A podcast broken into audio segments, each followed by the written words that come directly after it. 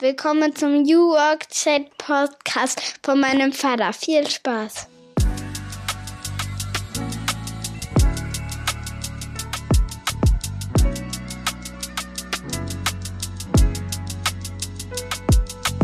Und damit moin moin und schöne Grüße aus Rostock City. Ihr seid wieder richtig beim New Work Chat Podcast, Episode 101. Ich bin Gabriel Rath, euer Host. Schön, dass ihr wieder eingeschaltet habt. Wir starten durch in die nächsten 100 Episoden. Letzte Woche haben wir ja die große 100 gefeiert und zurückgeschaut. Ich habe ein bisschen verraten, was ich eigentlich auch gelernt habe in den ersten Folgen. Und ich würde mich freuen, wenn wir auch von unserem heutigen Gast was mitnehmen. Es geht um Ernährung, Unternehmenskultur, Franchising und um Burger und auch um Fleischlosernährung vor allen Dingen. Zu Gast ist Patrick Junge.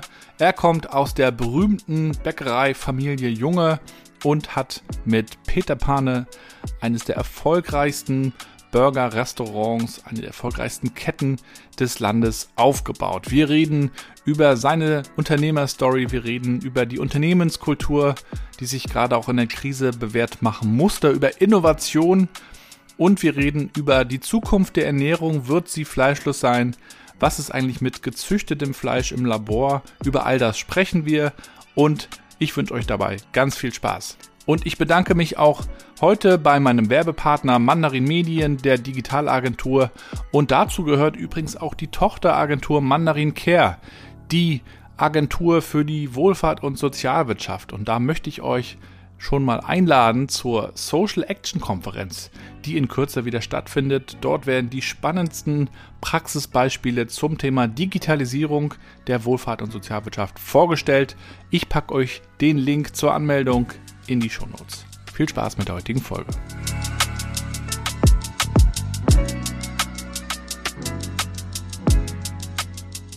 Ja, dann moin und willkommen zu meinem Podcast New Work Chat. Ich freue mich sehr, dass Patrick heute zu Gast ist. Schöne Grüße aus Rostock. Ich freue mich auch sehr. Mahlzeit. Ja, wir sprechen heute von Hansestadt zu Hansestadt. Du bist ja in Lübeck in eurer Zentrale, richtig? Korrekt, richtig, ja. Patrick, wie geht's dir denn heute? Wir haben gerade schon im Vorgespräch uns drüber unterhalten. Es geht langsam wieder los, die Restaurants öffnen. Äh, es wird alles ein bisschen gelockert, also brechen für euch auch langsam ein bisschen bessere Zeiten an noch.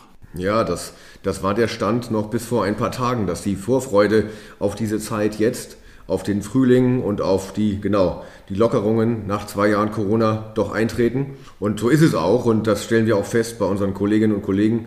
Die haben, die haben wirklich äh, große Lust, wieder Gäste zu empfangen. Wir sehen auch, dass wieder die Menschen doch vermehrt in die Restaurants kommen, äh, gerade nachdem wir jetzt ähm, äh, 2G Plus hinter uns gelassen haben. Ähm, allerdings muss man sagen, ähm, kommen ja nun auch die nächsten Wolken am Horizont und das nun, ähm, auf einer ganz anderen Ebene ähm, aufgrund ähm, des Krieges in Europa. Und das ist natürlich auch A, natürlich ein großer Grund zur Sorge für uns ähm, und mit einem, ja, dem verbundenen Leid, was man dort über die Medien sieht das, das trübt natürlich auch dann die, die eigene Stimmung und das mhm. kann man ja so nicht in Worte fassen. Mhm. Ja, wir wollen heute ein bisschen in eure Story gucken, Peter Pane. Wie arbeitet ihr? Wie kommt ihr auf neue Ideen? Ihr habt ja wirklich auch einiges entwickelt, auch in der Corona-Zeit. Wie haltet ihr zusammen? Finde ich natürlich gerade auch sehr spannend hier in diesem Podcast. Also wie arbeitet man zusammen? Ihr sprecht ja auch ganz bewusst von Familie. Und natürlich auch, wer bist du eigentlich? Wie bist du dazu gekommen? Und äh, ich habe ja drei Töchter und meine mittlere Tochter, die Mathilda, spricht ja dieses Intro. Und die erste Frage ist ganz klassisch, die würde ich auch dir gerne stellen, lieber Patrick. Wie würdest du denn der Mathilda, meiner achtjährigen Tochter, erklären, was du tust? Liebe Mathilda, ich ähm, ähm, äh, sehe meine große Aufgabe darin, dass ich ähm, gemeinsam ähm, mit meiner Peter-Familie ähm, anderen Menschen Freude schenke an schönen Orten in Deutschland verteilt. Und ähm, dort ähm, haben wir ähm, in schöner Umgebung ähm, was Schönes zu essen und zu trinken. Und du, Mathilda, findest doch Pommes sicherlich auch gut. Und, ähm, und da geht dir sicherlich das Herz auf. Und das wollen wir eigentlich bei unseren Gästen erreichen, bei Peter Panne. Kinder lieben ja Pommes und Burger. Also wenn es danach geht, äh, muss Ketchup, das ja, ja. Ketchup muss es das ja eigentlich äh, jeden ja. Tag geben. Ne? Also ähm, ich weiß nicht, äh, wann hast du deinen ersten Burger gegessen? Kannst du dich noch erinnern? Das ist eine ganz, ganz fiese Frage, weil ich kann mich daran genau erinnern, äh, weil das war damals ähm, äh, mit meiner Mutter und ähm, das war die erste McDonald's Store in Deutschland. Und ähm, dort, ähm, da war ich sieben, also ist schon ein bisschen her. Und ähm, den Burger habe ich gut vertragen. Ähm, fand ich mega. Auch das Geschmackserlebnis hat mich wahrscheinlich damals schon äh, angezündet. Allerdings habe ich es dann übertrieben und ich aß danach noch ein, ein Eis von McDonalds und musste dann auf der Fußgängerzone kotzen. Also das war, das war nicht so geil. Aber, aber ich sag mal, der Burger war mega und das hat wahrscheinlich dann alles andere ausgelöst bei mir, ja. Wir wollen natürlich auch nochmal so ein bisschen gucken, wo kommst du eigentlich her? Also wir haben noch die zweite Frage, die stelle ich meinen Gästen auch immer. Äh, mit welchen fünf Hashtags würdest du dich eigentlich beschreiben? Ach du Scheiße, Hashtags, das ist schon wieder eine neue Generation. Du bist ja so ein, so ein junger Typ in der Form. Also ich bin ja Hashtags. Hashtag, ähm, ich hab Bock, Hashtag ähm, im Herzen Kind, Hashtag ähm, ich liebe Burger, Hashtag wir sind eine Familie und ähm, Hashtag ähm, hoffentlich ist Corona bald vorbei. Mit dem, mit dem Thema Familie können wir auch mal starten. Ich selber bin ja auch großer Familienmensch und beobachte eben auch diese Unternehmenswelt, die sich auch immer mehr dahingehend entwickelt, vielleicht auch entwickeln muss, zu sagen, wir wollen ja auch einen Ort schaffen, in dem wir uns gut verstehen, äh, gut zusammenarbeiten, vielleicht sogar so ein bisschen wie eine Familie sind. Du hast ja nur auch in einem Familienunternehmen äh, lange gearbeitet, bist da groß geworden. Wie war das so für dich? So deine Kindheit, Jugend und dann eben auch so der Start bei Junger gibt es ja nun schon seit dem späten 19. Jahrhundert, oder? Dieses Jahr am 1.4. ist 125 Jahre äh, Junge die Bäckerei, Jubiläum, also sind schon ein paar Jahre und ein paar Generationen. Ja, gut, ähm, das, das ist natürlich ähm, auf der einen Seite eine ist und war eine schöne Sache, dort, ähm, sage ich mal, von, ja, kann man sagen, von Kindesbeinen an so etwas erleben zu dürfen. Ich weiß noch, wie mein Vater mich immer dann auch am Wochenende mitnahm, dort in die Backstube auch und alles. Und das war natürlich auch, ähm, ich glaube, in gewisser Weise auch prägend. Zum einen ähm, zu sehen, wie letztendlich dann auch mein Vater mit dem Unternehmen verbunden war, also dass letztendlich auch Disziplin und Fleiß zu allem gehört. So, und dann ähm, erlebt man ja verschiedene Dinge mit und das, das geht dann eben auch, dass man natürlich auch mittags an den Tischgesprächen, die wir da führen durften, natürlich Dinge mitbekommt ähm, über Personalien, über ähm, Entwicklung der ähm, ganzen Geschichte. Dann hatten wir einmal einen großen Brand in der Backstube. Also da sind verschiedene Punkte, die man natürlich dann noch aus Kinderaugen noch ganz anders wahrnimmt. Aber das war halt immer schon früh, früh begleitend einfach immer. Es ging halt immer auch darum. Und äh, so gesehen, ähm, glaube ich, ist da auch sicherlich der ähm, Wunsch begründet, ähm, auch selber unternehmerisch tätig zu sein war der Weg quasi auch geebnet, in der junge Company durchzustarten oder wolltest du eigentlich auch mal was ganz anderes machen? Ja, das ist gut. Ähm, ich, ich muss ganz offen sagen, es gibt ja Menschen, die haben so viele eigene Ideen und Talente und ähm, ich nenne mich immer so, das ist auch tatsächlich so, talentbefreit. Ähm, und für mich war das wirklich eine gute Geschichte, dass mein mein Vater, der ähm, äh, ja mein Großvater war leiblicherseits, der hatte auf eine ganz liebevolle Art und Weise, ohne Druck, aber diesen Weg geebnet. Und so bin ich praktisch dann nach und nach ähm, äh, dort auch ähm, nach Studium und ähm, Zeit in anderen Firmen dort reingekommen. Ähm, das war für mich ein großes Glück, weil, weil ich ehrlich gesagt ähm, selber damals zu dem Zeitpunkt keinerlei Visionen hatte oder irgendwelche weltrettenden äh, Ideen am Start gebracht hatte. Da, da muss ich ganz offen sagen, war ich doch etwas geerdet. So gesehen war es für mich ein großes Glück, was aber nicht heißt, dass es immer einfach gewesen ist. Also das ist dann auch verbunden natürlich gewesen mit, mit viel Arbeit, viel Lernen. Auch innerhalb einer Unternehmung der Familie gibt es halt auch viele Steine, so gesehen. Ähm, aber es war ein sehr, sehr guter Weg und für mich war es gut, ja. Äh, wir kennen natürlich auch die, die junge Bäckereien hier in Rostock bei uns und wenn ich mich so zurückerinnere, ich weiß gar nicht genau, wann es mir das erste Mal auffiel, aber mit einmal äh, gab es dann ja verschiedene Filialen, die alle gleich aussahen. Und das kannte man natürlich von anderen Bäckern nicht. Da gab es hier einen Bäcker, da einen Bäcker und das äh, war mit einmal natürlich auffällig, aha, da ist ein System dahinter sozusagen. Und insofern hat das, was du bei Junge erlebt hast, mitgeprägt und aufgebaut hast, hat vielleicht dann auch einiges zu tun mit Systemgastronomie. In, in dem Sinne, als dass man ein Rezept entwickelt und das dann ja auch durchzieht, mehr oder weniger, oder? War Junge da sozusagen schon der Zeit einigen voraus?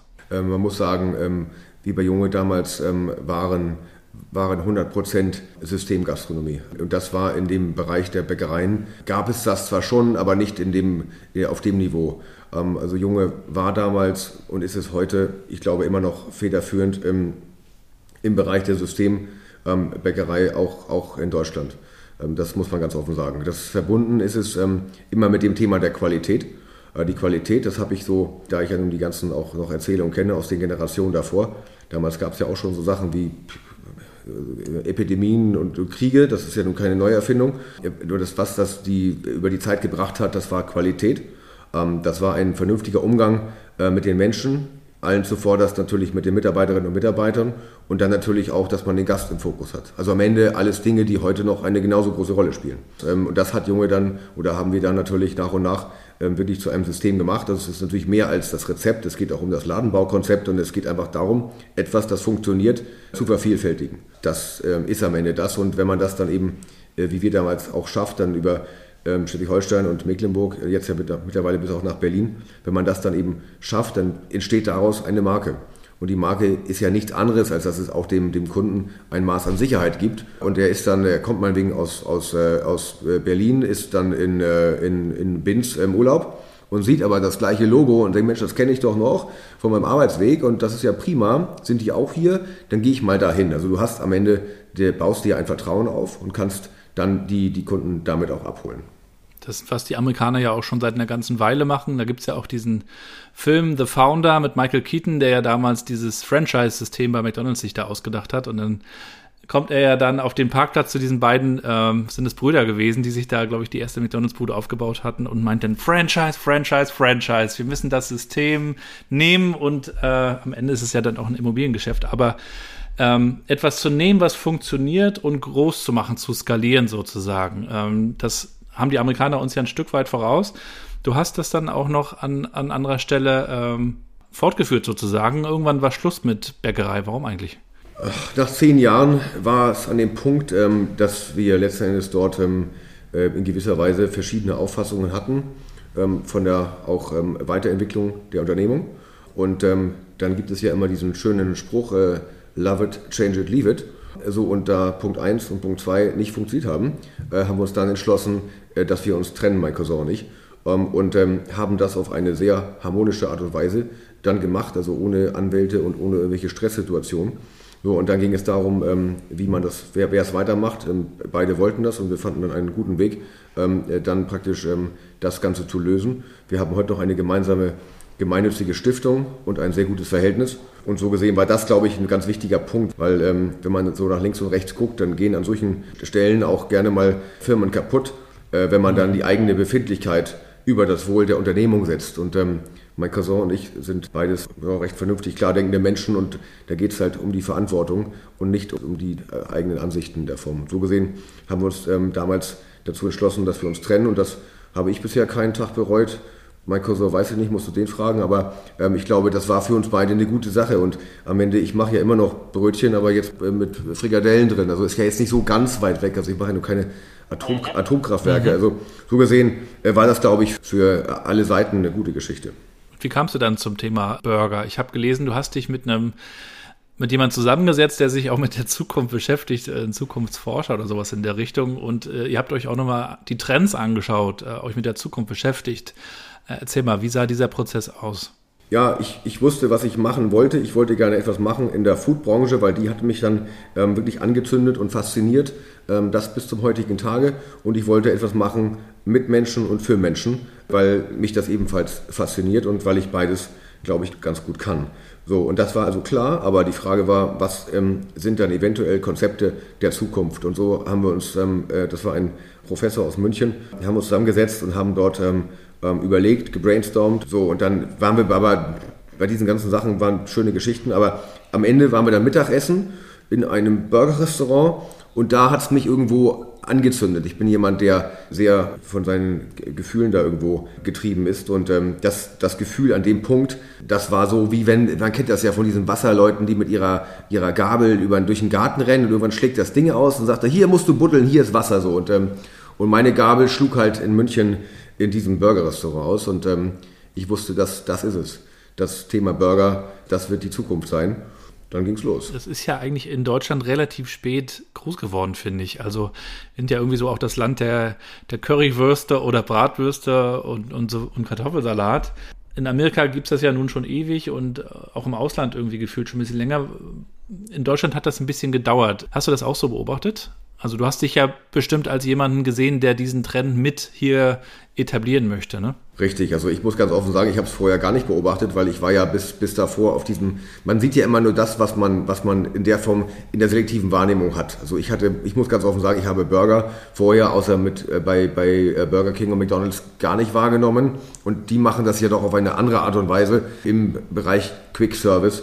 Das ähm, habe ich im Bereich Premium dort zum ersten Mal wahrgenommen, hatte eben dann, wie gerade gesagt, dieses dann Gefühl, dass das irgendwo eine Zukunft hat, warum auch immer. Ja, stimmt. Die anderen Länder waren dort weiter. Aber Deutschland, muss man ja sagen, ist ja, was ähm, Trends anbetrifft, auch gerade in Amerika, immer dann doch teilweise hinten dran. Mhm. Und so auch in dem Bereich. Also ich glaube, dass wir das da übernommen haben, das hat man auch bei anderen Sachen ja gesehen. Das war hier später, aber kam dafür ja mit einer, einer gleichen Vehemenz. Wenn du heute mal guckst, äh, wie viele Burgerrestaurants es gibt, oder mal, wenn man in klassischen Restaurants guckt, dann sind auch da oh Wunder, sehr oft Burger die Topseller, auch in Restaurants, mhm. wo man es gar nicht vermutet.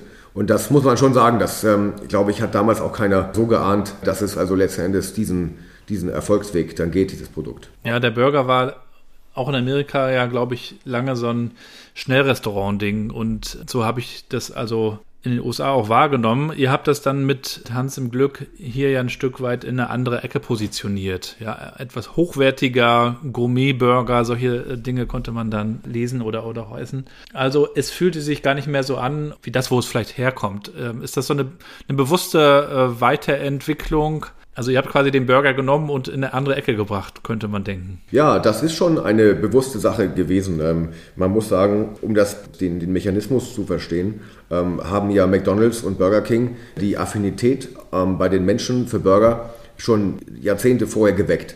Also jeder war ja praktisch schon mal in Kontakt getreten mit dem Produkt. So hatte aber ein, ein Bild vor Augen und das ist halt in, der, in so ein Papier eingerollt, so ein kleiner, zerquetschter 1-Euro-Burger und wenn du Glück hast, ist es halt ein Big Mac. So, aber das war ja Ende der Geschichte.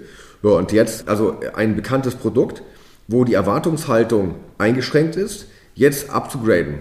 In Qualität, äh, in Anmutung, ähm, in, in der Umgebung, in der man es dann kredenzt, ähm, das war letztendlich neu. So, und die Erwartungshaltung wurde übertroffen. Das ist ja immer so, wenn man irgendwie etwas erwartet und man wird überrascht, positiv, dann hat es einen positiven, also einen, einen schönen Effekt ähm, und man, man freut sich darüber. Und ich glaube, das ist irgendwie auch ähm, in der ersten Zeit zumindest ein Grund des Erfolges gewesen, dieses Produktes, was jeder kannte, aber noch nicht so. Und das hat eine dann neue Nachfrage geweckt. Das ist ja ein bisschen so wie mit dem iPhone. Ich will das nicht vergleichen. Also das iPhone ist schon ein bisschen komplexer, aber am Ende ging es vorher auch. Ein Telefon gab es vorher auch und dann gab es so wie das Ding, aber jetzt kannst du dir nicht mehr ohne vorstellen. So, und, und das Ganze bitte im, im Food-Bereich, jetzt ein bisschen einfacher natürlich, war das Burger-Prinzip. So, weil das hat, kannte jeder, aber nicht in der Qualität. Du bist dann Franchise-Nehmer geworden bei Hans im Glück 2012. Franchise ist ja etwas, was es in Deutschland auch schon lange gibt. Wir haben jetzt in Rostock gerade Royal Donuts bekommen und die haben halt ultra Schlangen. Also hat sich für ihn schon gelohnt. Trotzdem ist das, glaube ich, in Amerika auch noch viel größer, dieses Modell, dass man also Franchise-Nehmer wird. Hier überlegt man irgendwie immer was Eigenes zu machen, was es so noch nicht gab, vielleicht ein bisschen anders. Obwohl es doch eigentlich immer nur, da stimme ich dir voll zu, darum geht, gute Rezepte zu entdecken oder aufzubauen und daraus dann, äh, und das vielleicht in einen anderen Zusammenhang zu setzen. Die Zeit bei Hans im Glück ist ja dann irgendwann auch beendet gewesen. Was hast du in der Zeit gelernt äh, über das Unternehmersein? Die Zeit bei Hans im Glück war sehr interessant. Also einmal habe ich dort gelernt, das muss man sagen, im Positiven, wie oder was genau die Full-Service-Gastronomie ist. In meiner Sicht ist das immer noch die Champions League. Also ähm, ähm, es gibt ja einmal den Bereich Quick Service ähm, und Countergeschäfte. Das sind ähm, ist McDonald's, das sind ähm, ähm, Bäckereien und ähnliche.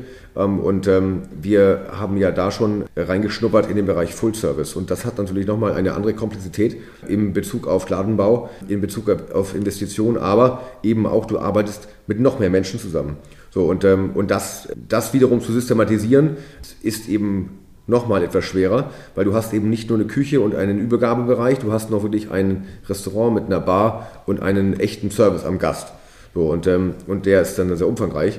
Ähm, und das, das haben wir dort gelernt und ähm, das, das anderes noch Geschäft ist nochmal eine Erweiterung als klassisch nur ein Brot über den Theke reichen. Nochmal etwas schwieriger. Das war das eine. Wir haben aber auch gelernt, was wir nicht wollen, weil es gibt ja in Deutschland eben dann sehr viele auch Restaurants im Full-Service-Bereich aber die wenigsten davon im System. Mhm. So, und ähm, das war Fluch und Segen gleichzeitig, weil ich dann eben auch wusste, was ich nicht wollte. Ich wollte eben nicht Restaurants haben ohne Struktur, ohne System. Und deswegen war das schon auch nachher der Grund, weswegen wir da uns wieder verabschieden mussten, weil ich im Herzen eben dann doch Systemer bin. Mhm. So, und, ähm, das ist jetzt gepaart mit Peter Pane, mit ähm, System und Full Service. Ähm, und ähm, bei der anderen Veranstaltung war es dann doch mehr Gastronomie, wie man es kennt. Genau, dann kam 2016 hast du dann Peter Pane gegründet.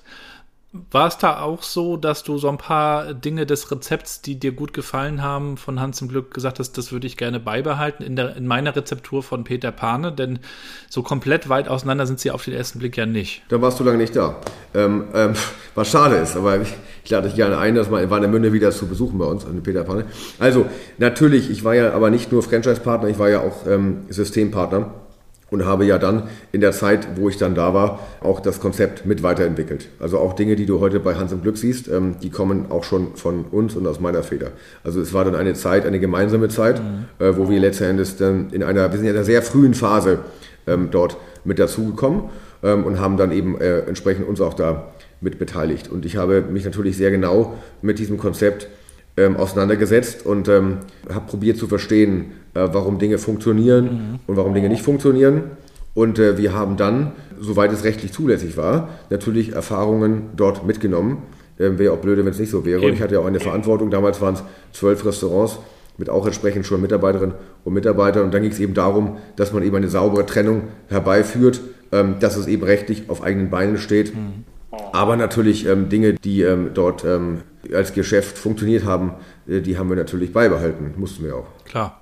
Und dann, wenn man so ein Unternehmen nochmal von der Pike aufbaut, neue Marke, neue Kultur ja auch. Wie hat dich das beschäftigt? Auch die Frage, äh, wie wollen wir hier zusammenarbeiten? Äh, du hast ja vorher schon einiges erlebt und hast jetzt nochmal die Chance gehabt, das auch nochmal vielleicht ein bisschen anders anzugehen. Also die Frage, ne, wie findet man Leute, wie, wie schafft man es, dass sie sich engagieren, performen, äh, Spaß an der Arbeit haben, lange bleiben, gutes Feedback geben, vielleicht Feedback von Kunden aufnehmen, dass das alles gut float und funktioniert sozusagen. Also wie viel Mühe hast du da in diese Überlegung reingesteckt oder ist das entstanden auf eine gewisse Art? Sowohl als auch. Ähm, wir hatten das Glück, dass es ja auf der einen Seite schon ein, ähm, ein laufendes Geschäft gewesen ist. Es war natürlich dann in dem Moment, wo man dem Ganzen dann einen neuen Namen gibt, eine neue Identität gibt, eine neue, neue Marke dort ähm, aufbaut, ist das nochmal komplett bei Null starten. Mhm. Also es ist irgendwas läuft schon, aber irgendwie ist das wie eine Herztransplantation. Das ist also dann, dann nicht einfach, vor allem auch dann die, die äh, Menschen dort mitzureißen. So, und, ähm, aber das sind Dinge, die sind dann aus der Bewegung entstanden, ähm, äh, wo man sagen muss, also ich mache meine Sachen so, so wie ich sie mache. Und ähm, zum Beispiel hatte ich mir eben auch dann sehr viel, habe ich mit den Menschen gesprochen so und, äh, und dabei habe ich dann rausbekommen, warum Dinge funktionieren und warum sie nicht funktionieren. Also ganz blöde ist, wenn du so im Elfenbeinturm sitzt und nicht rauskommst und so und abstrakt immer nur Dinge dann denkst, du musst eben auch äh, entsprechend ähm, viel ins Gespräch und dann die Ohren und Augen aufhalten. Mhm. So habe ich es gemacht und so sind dann auch unsere Peter-Werte äh, entstanden, weil ich habe dann das Glück gehabt zu sehen, wo es gut läuft. So. Und da wusste ich, da habe ich dann gesehen, was macht die Menschen aus bei Peter. Und ähm, das war ein Maß an Ehrgeiz, das war ein Maß an Leidenschaft und Emotion, aber auch Zuverlässigkeit. Das sind unsere, unsere Peter-Werte, die haben wir auch dann seitdem ähm, für uns in unsere Familien- und Firmen-DNA so reingeschrieben und auf die legen wir heute noch, noch großen Wert. Aber das sind Dinge, die man dann so sieht und die man dann rauskristallisiert und danach dann immer nach dem Konzept, Prinzip Try and Error, äh, was funktioniert, machst du weiter. Was nicht funktioniert, okay, war ein schöner Versuch, musst du wieder einstampfen. Und so ist das auch, kann man sagen, das ist keine Linie, die jetzt ähm, einfach nur gerade nach oben geht, sondern das ist wie so eine Fieberkurve äh, von so einem Hardcore-Corona-Patienten, das geht eben auf und ab und so muss man es eben sehen. Aber äh, gut ist natürlich dann, wenn im Strich, dass sich immer noch nach oben entwickelt und so ist es bei Peter. Jetzt hat sich durch den Fachkräftemangel, der natürlich in den letzten Jahren verstärkt wurde, einiges getan. Arbeitnehmer können heute leichter denn je auch wechseln. Jetzt kam dann die Corona-Krise auch noch dazu. In den USA haben viele Leute auch in der Gastronomie nochmal gekündigt. Gut, da gibt es auch nochmal andere Arbeitsbedingungen, die äh, nicht vergleichbar sind. Aber Unternehmen müssen sich mehr Mühe geben als vielleicht vor noch zehn Jahren. Und das hat natürlich auch mit Führung zu tun. Und mich würde natürlich auch interessieren, wie du da selber in eurem Konstrukt funktionierst. Ähm, die Leute möchten ja sicherlich gerne auch jemanden erleben, äh, möchten gerne ins Gespräch kommen, äh, irgendeine Art von Feedback-Kultur erleben. Äh, wie siehst du dich da selber und äh, wie funktioniert Patrick Junge da auch äh, im Austausch und im Netzwerk mit den Mitarbeitenden an den unterschiedlichen Standorten? Das ist heute natürlich ähm, etwas, etwas schwierig. Wir haben ja heute ähm, äh, ca. 2000 Mitarbeiterinnen und Mitarbeiter. Ähm, da, da, gelingt es natürlich ähm, nicht mehr so häufig, ähm, dass man dort mit jedem spricht, naturgemäß. Ähm, äh, was und worauf ich Wert lege, ist eine vernünftige Gesprächskultur im Hause. Wir haben eine sehr, einen sehr respektvollen Umgang miteinander. So, und ich probiere mein, mein engeres Umfeld so darauf mit einzustellen. Und danach sind die Kolleginnen und Kollegen ausgesucht, ähm, beziehungsweise die, die das entsprechend am besten konnten, haben sich auch am besten entwickelt. So, und so geht es dann immer eine Reihe weiter. Wir haben also eine ähm, Organisation aufgebaut mit verschiedenen Ebenen. Und äh, mir ist wichtig, dass, dass, ähm, dass alle Ebenen entsprechend so funktionieren, wie ich es auch machen würde. Weil ich es physisch, ich kann nicht jeden Tag in Augsburg oder in Wien sein, das geht eben leider nicht mehr, auch wenn es da sehr schön ist. Aber ähm, das ist nicht machbar. Und so muss ich halt darauf vertrauen, ähm, dass entsprechend ähm, die Kolleginnen und Kollegen dann vor Ort in meinem Sinne dann handeln. So und am Ende dann mein Gesicht sind für die anderen Kollegen an der Basis oder zum Gast. So, das gelingt mal besser, mal schlechter, aber das ist das Ziel, dass das möglichst ähm, gut funktioniert. Ein ganz wichtiger Faktor oder ein ganz wichtiges Thema dabei ist ähm, äh, Integrität. Äh, Integrität ist ja das Handeln nach einem moralischen Kodex. So, und ähm, äh, du kannst dir nicht alles aufschreiben und die, alles, die Wände vollpflastern mit Regeln oder mit so. Du musst halt darauf setzen, dass, dass es Menschen sind, die integer und loyal sind ähm, und hinter dem Unternehmen stehen und dass wir vor das Ich stellen. So, und das, ähm, das ist unser Ziel, dass wir der Meinung sind, gemeinsam können wir Sachen besser als alleine und dass wir das Ziel haben, möglichst alle eben Kolleginnen und Kollegen hier im Hause zu entwickeln oder die Chance dazu zu geben. So, und wer da das möchte und Bock drauf hat, der kann hier alles erreichen. In vielen Unternehmen spricht man immer noch von humanen Ressourcen, ja, die HR-Abteilung. Wenn wir jetzt aber über den Wandel der Arbeitswelt sprechen oder auch New Work, dann geht es ja oft darum, dass man nicht nur die Ressource sieht, sondern den Menschen viel mehr sieht, mit äh, seinen Stärken, aber auch seinen Schwächen und vielleicht auch mit seinen Umständen, äh, mit seinem Familienumfeld, vielleicht auch mit seinen Gefühlen und eine gewisse Form von Authentizität dadurch auch möglich wird erst. Ähm, ihr schreibt jetzt auch auf eurer Seite, ihr wollt das Beste für sie, also auf der Recruiting-Seite habe ich das, glaube ich, gesehen, beruflich wie privat. Das, sowas in der Richtung lese ich noch selten. Es geht eher immer darum, bei, bei uns könnt ihr Karriere machen, ihr könnt äh, euch entwickeln. Das ist auch schön und gut. Ich glaube, das, das wollen auch die allermeisten sich entwickeln. Aber dieses auch privat wollen wir das Beste für euch, das ist ja schon nochmal ein anderer Anstrich. Wie seid ihr da, da drauf gekommen und wie äußert sich das dann auch? Man muss ja sagen, es sind ja beide, beide Seiten, ähm, das Private und das Berufliche, ja immer miteinander verwoben. So, das ist ja nicht, ähm, dass man das komplett trennt. Ähm, so, und ich glaube, was wir, äh, wir, bitte, das ist nicht anmaßend, ähm, was da steht. Ähm, wir mischen uns natürlich nicht in die Privatangelegenheiten der Mitarbeiterinnen und Mitarbeiter. Das ist so nicht gemeint. Ähm, was können wir leisten?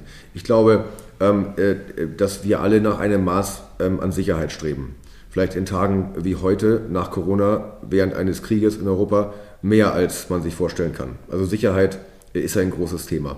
Ähm, was können wir als Unternehmen tun, um diesem Sicherheitsbedürfnis äh, der Kolleginnen und Kollegen gerecht zu werden? Es geht in meinen Augen darum, dass man in einem vernünftigen Arbeitsklima hier tätig ist. Und ähm, unsere Aufgabe ist es, da etwas zu finden, was dem oder derjenigen entsprechend Freude macht. Also habe ich eine Tätigkeit, die mir Freude macht und in einem Umfeld, wo ich weiß, äh, es sägt jetzt nicht jeden Tag irgendein Arsch an meinem Stuhl, dann bin ich auch im Privaten ähm, besser drauf. Also der, so ist das gedacht. Also mit einer vernünftigen Umgebung im Beruf hat es einen Einfluss ähm, auf das Privatleben positiv. So und das, das ist der Punkt, wo ich dann auch wiederum sage, das sehe ich auch in unserer Verantwortung, denn wenn jemand nur maximal gestresst nach Hause kommt, dann hat es eine Auswirkung auf den Partner oder auf die Kinder ähm, und ähnliches. Und dann bist du plötzlich im privaten Bereich, ähm, obwohl die eigentliche Ursache im Unternehmen liegt.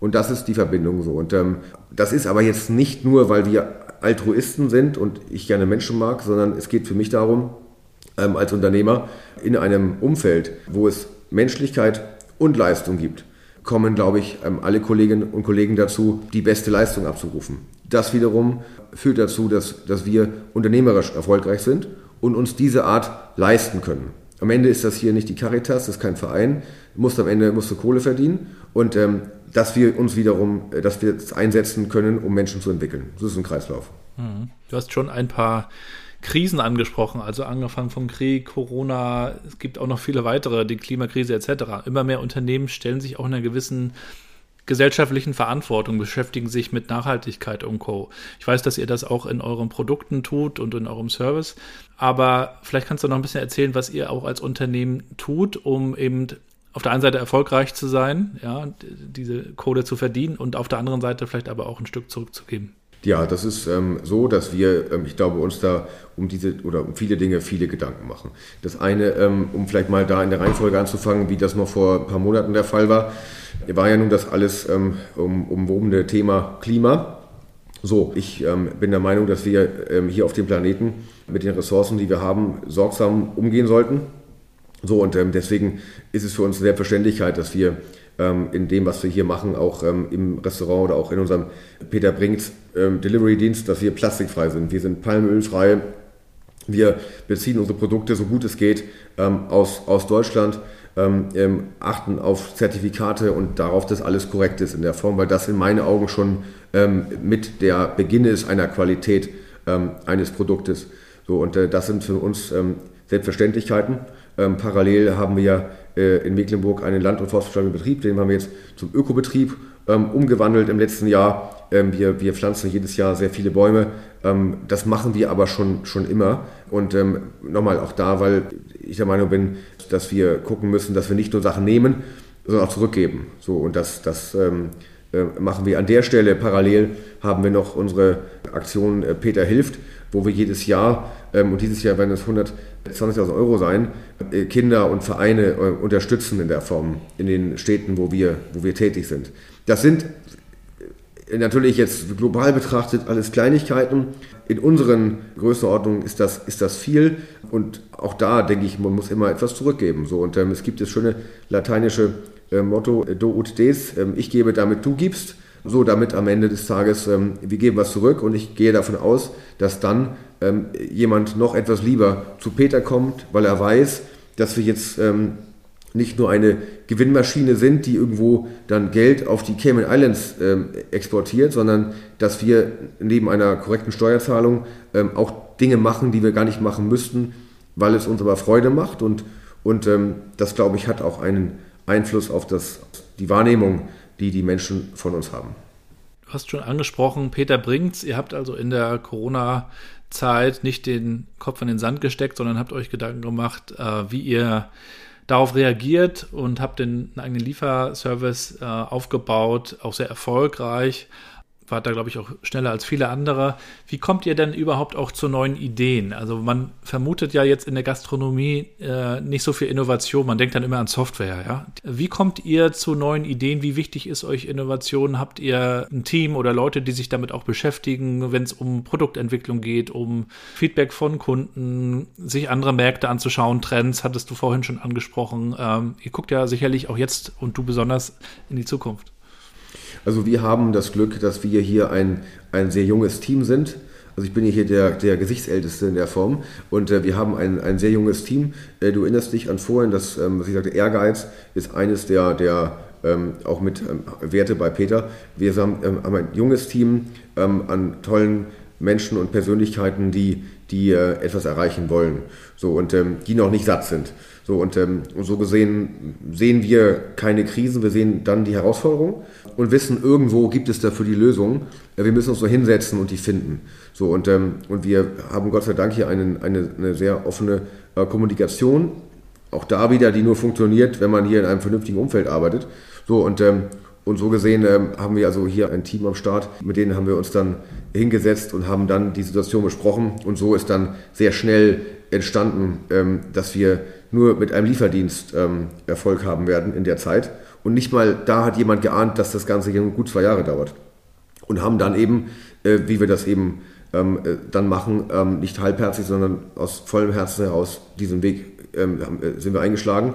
Und ähm, das war im Nachhinein betrachtet ein, ein Segen, äh, weil wir mit Peter Brinks ähm, diese zwei Jahre überstehen konnten und damit trotzdem Kontakt hatten zu den Gästen, wir trotzdem die Mitarbeiterinnen und Mitarbeiter ja praktisch ähm, ähm, hier am Start haben konnten. Und so gesehen konnte das Ganze ähm, zumindest aufrechterhalten werden. Und das war dann ein großes Glück, ja.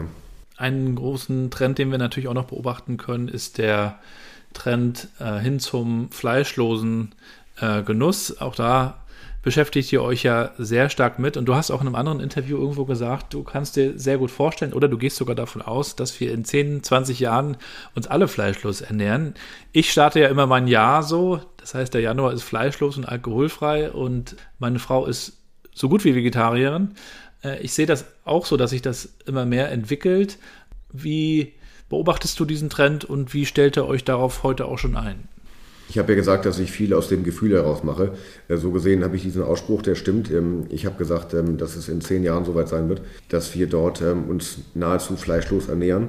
Das äh, kam damals noch aus dem Aspekt heraus, auch der, der klimatischen Situation, weil man muss eben wissen, dass natürlich auch ein, ein Aufziehen von Tieren nochmal eine, eine höhere Belastung darstellen für die Umwelt als es ist, wenn du jetzt ein äh, Gras züchtest, sag ich mal, also jetzt nicht zum Rauchen, sondern zum Essen. So, das ist ähm, ein Punkt gewesen. Ähm, jetzt sehen wir noch einen weiteren dazu. Du brauchst dafür eben auch Energie. Energie ist ja nun auch gerade relativ knapp beziehungsweise oder teuer. Das heißt, es geht ja alleine schon, was wir jetzt gerade erleben, mit den, den preislichen Entwicklungen. Also der Preis für ähm, ähm, Rindfleisch steigt ja auch gerade astronomisch. Also was heißt, ähm, neben dem klimatischen Aspekt Neben dem Aspekt ähm, Tierwohl kommt jetzt nochmal das Thema dazu, Verknappung und ähm, Hochpreisigkeit. Das heißt, ähm, alles das ähm, zahlt aber auf eine Sache ein, dass der Fleischverbrauch äh, sich senken wird. Und da muss ich ganz offen sagen, bin ich relativ froh, dass wir natürlich zwischen zwei Brötchenhälften auch sehr gut ein Haferbratling, ein Amarantbratling, ein Seitanbratling oder ähnliches legen können mhm. ähm, und man im Genuss keine Einschränkung hat. Und das ist eine der noch ganz großen Stärken, das hat auch noch, haben die wenigsten verstanden bisher, das ist eine der ganz großen Stärken des Produkts Burger. Du kriegst einen Burger nicht nur unfallfrei hin, sondern auch ohne Einschränkungen hin, ähm, ohne dass es Fleisch äh, beinhalten muss. So, und das ähm, kriegst du beim Steakhouse nicht so gut hin und beim Mettbrötchen auch nicht. Und das ist eine Sache, die wir da ähm, ähm Gott sei Dank produktimmanent hier haben und das schon seit seit Jahren verfolgen. Wir haben jetzt einen Anteil des Umsatzes ähm, schon bei knapp 30 Prozent an fleischlosen Produkten. Mhm. Und äh, in der neuen Karte, die jetzt ähm, äh, nächste Woche an den Start kommt, haben wir 55 Prozent der Produkte, die vegetarisch-vegan sind. Mhm. So, damit sind wir führend in Deutschland bei Peter Pane und ähm, das zeigt heute, dass die, diese, dieses Einschlagen dieses Weges vor Jahren der richtige gewesen ist. Es gibt hier in der Nähe von Rostock ein Start-up, die züchten Fleisch im Labor mit diesen äh, Zellen. Ist das auch ein denkbares Szenario für die weitere Zukunft? Wir führen auch dazu Gespräche mit einem Institut hier im Norden Deutschlands ähm, und beobachten das sehr genau. Ähm, hier muss man wissen, dass ähm, der Entwicklungsstand dort noch nicht so ist, dass man das heute preislich abbilden kann. Und am Ende des Tages geht es darum, dass man tierisches Protein ja, züchtet im Reaktor. Man, heißt, man sagt ja In-vitro-Fleisch dazu, um letzten Endes das dann wiederum zellular in eine Verbindung zu bringen mit Pflanze. Also du isst dann praktisch irgendwas mit aber tierischem Protein, was nicht aus dem Tier kommt. Wir selber überlegen noch und sind dabei, das zu beobachten. Ich weiß noch nicht, ob das der Weisheit letzter Schluss ist. Ähm, ich, ähm, also es ist preislich halt noch nicht marktreif, mhm. muss man sagen. Und es, alleine ist es noch nicht so möglich, dass es wirklich einen Genussmoment erfüllt. So und ähm, wie gesagt, ich glaube, es gibt noch keine dort echten Ergebnisse, inwieweit man hier dieses tierische Eiweiß zwingend braucht oder ob, warum man nicht gleich bei Peter Pane dann ein, äh, wie wir es nennen, weg von Chicken Bratling isst in der Form. Das ist gefühlt wie, wie Hühnchen in einer wundervollen Panade, aber ist es rein pflanzlich. So, und, ähm, aber hat ja auch einen, einen Eiweißfaktor. Also ich bin noch nicht sicher, ob das ähm, äh, zwingend erfolgreich sein kann oder wird. Das kann höchstens der Fall sein, wenn wirklich es um eine Proteinversorgung der Menschen geht in 40 Jahren, wenn wir jetzt hier 15 Milliarden Menschen sind. Es geht darum, sich aus Tuben mit Protein zu versorgen. Dann kann das sein. Aus dem reinen Genussaspekt heraus bräuchte man es nicht. Hm. Würde ich auch so sehen. Was ist denn Erfolg für dich? Wenn ich einen Tag geschafft habe. In der heutigen Zeit. Wenn du abends zu Hause ankommst. Wenn ich mein Köpfchen aufs Kopfkissen lege und weiß, es ist wieder ein Tag geschafft. Nein, man muss ja sagen, die zwei Jahre jetzt, die waren, die waren und sind jetzt nicht so geil. Da muss man schon sagen, ähm, ist es wirklich so, dass man sich freut, dass alles noch funktioniert. Ähm, ansonsten ist Erfolg, ähm, wenn, die, wenn Vorbereitung auf Gelegenheit trifft. Das ist meine Definition von Erfolg. Also das heißt, du musst vorbereitet sein, du musst Disziplin haben, du musst dir einen Plan machen und dann in der richtigen Gelegenheit ähm, dann umsetzen und die PS auf die Straße kriegen. So, das gelingt mal besser, mal schlechter, aber dann ist es erfolgreich. Und ähm, wenn dann noch mehr als eine Partei dann einen Vorteil daraus haben, äh, dann ist es er erfolgreich und ähm, auch, auch gut. Was hat dich so inspiriert in den letzten Jahren oder auch wer hat dich so inspiriert für dein unternehmerisches Schaffen, ja, für das Entwickeln des Unternehmens? Gibt es da so Personen, äh, die dich inspiriert haben oder auch Bücher oder Filme? Ja, ich lese viel. Mein Problem ist aber nur, ich vergesse immer so viel. Also ich bin in dem Moment, äh, äh, macht das, glaube ich, was mit einem, aber ich, ich kann es halt nicht immer auf Dauer abrufen. Nein, was mich ähm, inspiriert, ist, glaube ich, eine, eine gewisse ähm, ein, ein gewisses Bewusstsein aus der Tradition meiner Familie, etwas zu tun. Ähm, ich glaube, wie ich schon vorhin sagte, dass mir auch das irgendwo ähm, in die Wiege gelegt worden ist, liebevoll. Das ist das eine. Und das andere ist, oder sind aber immer wiederum Personen, die mir immer und gerne gesagt haben, dass ich irgendwas nicht schaffe. So, und das ist bei mir so ein Trigger, wo ich dann immer, ich bin also mein, mein größter Gegner. Also ich bin dann immer, wenn jemand sagt, du schaffst das nicht, dann ist das, ähm, in dem Augenblick ist so ein Punkt, so ein Knopf gedrückt ähm, und dann muss ich mir selber äh, beweisen, dass der nicht recht hat. Also ich mache das da nicht für oder gegen andere, aber ich muss mir selbst das beweisen. Und ähm, deswegen brauche ich auch keine Motivation oder viele Bücher, sondern ähm, das ist bei mir ein, ein äh, selbstständig stattfindender Prozess. Das ist auch, ähm, ja, auch vielleicht, äh, wie soll ich sagen, ähm, ja, auch nicht immer einfach, aber das, das ist so das Prinzip. Also ich muss dann auch mein Ziel erreichen. Das fordert einen natürlich auch und beschäftigt einen natürlich auch. Schaffst du es trotzdem gut abzuschalten und das Ganze auch mal auszuknipsen oder ist das Business permanent im Kopf bei dir? Nein, nein, das ist, glaube ich, der, der große Punkt und den, das, das Glück, was ich habe, ähm, dass ich ja meine private Leidenschaft ähm, für Land- und Forstwirtschaft, äh, die nun in der heutigen Zeit nun auch mal den Nerv der Zeit trifft, ähm, äh, dass man da noch was Gutes macht, äh, das hat den Vorteil, dass ich dort am Wochenende auch meine Akkus aufladen kann und ähm, dann praktisch in eine ganz andere Welt abtauche und letztendlich dann mich da wieder äh, erholen kann, so doof das klingt. Da bin ich dann äh, sehr abgeschieden in der Form. Und ähm, das führt dazu, dass man wieder Kräfte sammelt. Ich glaube, gerade in der heutigen Zeit mit dem hohen Maß an, an Digitalität, ähm, wenn man nicht irgendwo einen so einen Rescue Place hat, wo man auch mal, mal selber sich selber reflektiert und mal Dinge auch aus der Distanz betrachtet, dann glaube ich, neigt man dazu, dass man sich verrennt, depressiv wird, säuft, irgendeine Scheiße macht. Und das, das ist für mich sehr hilfreich. Dann ist zwar der, der Start am Montagmorgen immer so ein bisschen knirschig irgendwo, aber, aber dann, wenn man da wieder auf Betriebstemperatur kommt, dann geht es. Aber du brauchst, glaube ich, immer irgendwo eine auch temporäre Auszeit. Und das, das kann ich, Gott sei Dank. Und ich glaube, vielen Unternehmern oder Unternehmensspitzen fällt das auch schwer, sich vielleicht in irgendeiner Weise korrigieren oder challengen zu lassen, weil sie ja gewohnt sind, sie sind diejenigen, die die, die Dinge entscheiden. Wie, wie leicht oder schwer fällt dir das auch, dir andere Meinung sagen zu lassen ähm, in Richtung Strategie, in Richtung Umsetzung? Ähm, du kommst ja nur aus einer Unternehmerfamilie, in, in, der die Familie das auch einfach entschieden hat und so wurde es dann ja auch umgesetzt, nehme ich an. Ähm, heute ist es oft ja so, dass Mitarbeitende viel mehr mitgestalten und sich auch mitbeteiligen wollen in irgendeiner Form und Weise. Ja, ja, klar. Weißt du, was ich meine? Nee, ich weiß, was du meinst und ähm, das meinte ich vorhin mit einer offenen Kommunikation. Also ähm, wir haben hier ähm, eine, bei Peter eine Leistungskultur und ich bin darauf angewiesen, dass die Damen und Herren ihre Verantwortung auch ernst nehmen und auch selber umsetzen. Das heißt, ähm, und auch mit eigenen Ideen, Überlegungen dort um die Ecke kommen. Also ich bin am Ende mit meiner mittlerweile Erfahrung und Gefühl höchstens einen Sparringspartner ähm, oder Korrektiv. Ansonsten ähm, machen die das hier eigenständig. Also ich freue mich auch darüber, dass das so gut funktioniert.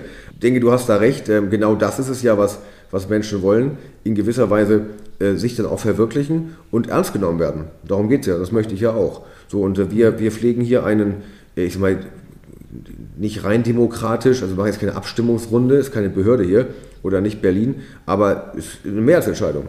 So, und ähm, wenn, ähm, wenn mit guten Argumenten mich dort ähm, Mehrheiten überstimmen, dann freue ich mich darüber, dass sie sich vorher so Gedanken gemacht haben und äh, lassen mich dann eines Besseren belehren. So, das muss man klar sagen. Auf der anderen Seite sehe ich aber auch, ähm, dass in der heutigen Zeit von Diversity und von all diesen Sachen es doch auch ein gewisses Bedürfnis gibt, ähm, auch ähm, einer Führung. Also es gibt Situationen und es gibt äh, Momente, wo, wo sich Kolleginnen und Kollegen freuen, wenn doch einer sich traut, was zu sagen und die Verantwortung übernimmt. Und so ist es hier ein, ein, ein Wechselspiel. Wenn es zu solchen Momenten kommt, dann bin ich in der Lage, dort wiederum meiner Verantwortung gerecht zu werden. Auf der anderen Seite muss ich sagen, ähm, ähm, habe ich dort auch an meiner Seite ähm, auch äh, Berater, die am Ende noch ähm, auch dafür, so hart es klingt, bezahlt werden, mir ungeschönt die Meinung zu sagen. Weil ich glaube schon, dass ich ähm, mit fremden Meinungen gut umgehen kann ähm, und mich und andere reflektiere. Nichtsdestotrotz, in der direkten Abhängigkeit gibt es doch den einen oder anderen Charakter, der dann eben doch nicht immer seine, seine Meinung sagt. Das ist auch vielleicht wahrscheinlich menschlich. Ähm, und so gesehen haben wir nochmal darüber hinaus eben immer nochmal jemand, der extra dafür bezahlt wird, dass er unabhängig äh, die Meinung sagt. Und das ist auch ein Erfolg von Peter, dass wir uns das, ähm, ähm, wir wollen nicht stehen bleiben. Wir haben hier einen sehr dynamischen Prozess mit tollen Menschen und ähm, damit es weitergeht, müssen wir immer andere Meinungen dazu haben. Letzte Frage. Was ist denn deine Vision von Peter Pane? Wo steht ihr in 10, 15 Jahren? Seid ihr dann noch viel größer expandiert äh, in andere Länder möglicherweise? Oder geht es vielleicht eher um andere Bereiche neben dem Burger? Schwebt dir da noch was vor? Oder hast du vielleicht sogar noch mal Lust, äh, dich in eine andere Branche zu bewegen? Also, ähm, ähm, um hinten anzufangen, ähm, mit den Branchen Food und ähm, Land- und Forstwirtschaft ähm, ist mein Pensum soweit äh, ausgelastet. Da, da ähm, habe ich jetzt nicht andere Flausen im Kopf. Das gar nicht. Ich würde mich freuen, wenn ich letztendlich das hier so weiterentwickeln kann. Wir haben ein kurzfristiges Ziel, das ist für 2022 dass wir das 50. Restaurant eröffnen, dass wir eben dann über 2000 Mitarbeiter haben und äh, dass wir 120 äh, Millionen Euro Umsatz erreichen werden. Das ist für mich das Ziel, weil ich, ich wollte in den zehn Jahren, die ich das hier mache, am Ende dort ein Unternehmen wieder hinstellen, wie es das war, was ich verlassen habe. So, und das habe ich dann dieses Jahr geschafft und damit habe ich eines meiner Ziele erfüllt. So, und äh, was dann in der Zukunft passiert, ist, glaube ich, keine Frage der Größe. Für uns waren 50 Restaurants relevant, um eine nationale Rele Relevanz zu haben für die Marke. Ich glaube, und das ist das Ziel, dass wir nach wie vor daran arbeiten und das Anliegen treibt uns ja alle an, das beliebteste Restaurant in Deutschland zu werden. So, und das ähm, wünsche ich mir für Peter Pane, dass wir noch in möglichst ähm, vielen Städten sind und den Markt hier in Deutschland verdichten. So, und das ist am Ende, was wir als Ziel haben und als Familie gesund, organisch weiter zu wachsen. So, also wir haben jetzt keine Flausen im Kopf, wir müssen morgen nach, weiß ich auch nicht, äh, um, um in der Welt irgendwas machen, um es irgendwem zu zeigen, sondern wir möchten weiter hier unseren Gästen Freude schenken und ähm, für unsere Mitarbeiter und Mitarbeiter eine sichere Plattform äh, bieten zu ihrer Entwicklung. Ja, und dabei viel Erfolg weiterhin. Vielen Dank für den Einblick in deine Story, in euer Universum sozusagen und natürlich auch viel Gesundheit weiterhin, Patrick. Gabriel, vielen Dank. Wir werden uns äh, bestimmt irgendwann nochmal hören oder sehen und es natürlich weiter verfolgen. Äh, packen die Links in die Show Notes.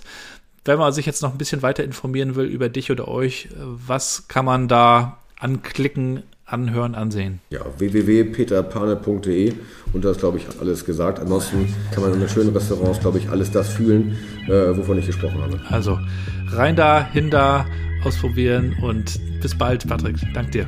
Ich danke dir. Bis dahin. Ciao. Mach's gut. Ciao.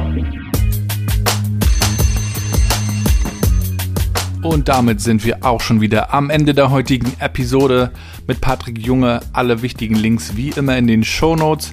Mich würde natürlich interessieren, wie hat es euch gefallen? Was nehmt ihr mit? Und von daher schreibt mir doch einfach mal eine E-Mail über meinen Blog gabrielrate.com oder auch über LinkedIn, wenn ihr mögt. Dort gibt es übrigens auch eine Page für diesen Podcast, New Work Chat das tue ich euch gerne nochmal rein. Wenn ihr mögt, supporte den Podcast, bitte bewertet ihn mit möglichst vielen Sternen auf der Podcast-Plattform eurer Wahl. Teilt eure Lieblingsfolgen in eurem Freundeskreis und wenn ihr mögt, schreibt mir doch einfach auch mal Feedback.